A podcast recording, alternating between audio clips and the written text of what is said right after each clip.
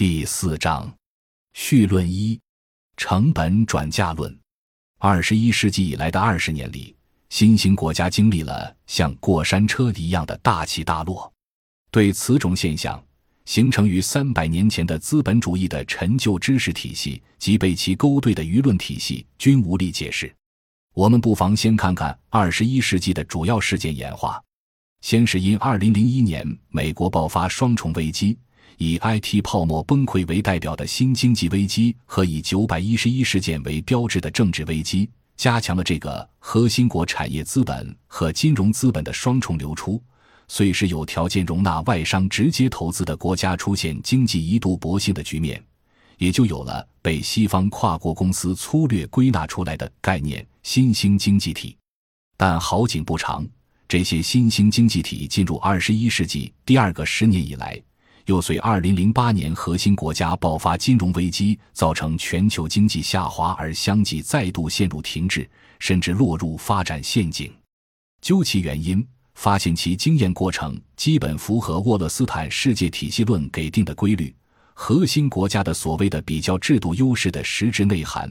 就是核心国家顺畅地实现了在全球体系中向半边缘及边缘国家进行经济和政治的双重成本转嫁。为此，我们尝试着把微笑曲线作为分析全球化成本转嫁的模型图，提出了国家竞争的微笑曲线，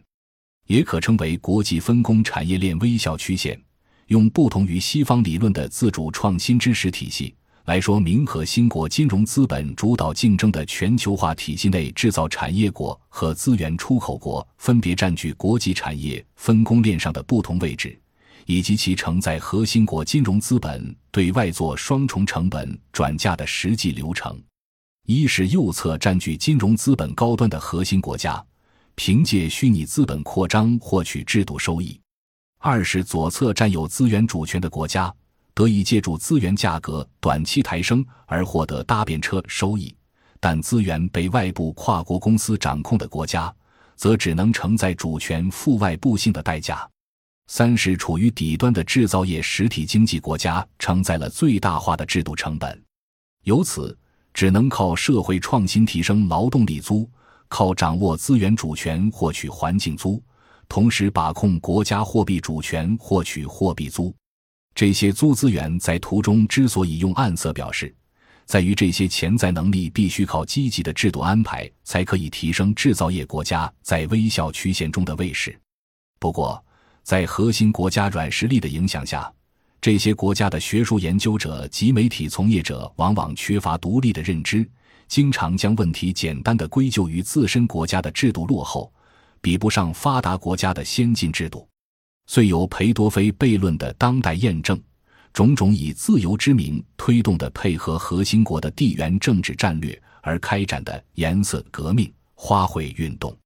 致使不少国家甚至出现长期政治混乱，无法建立稳定的社会治理环境，甚至发生血腥内战及国家瓦解，爆发大规模人道主义危机。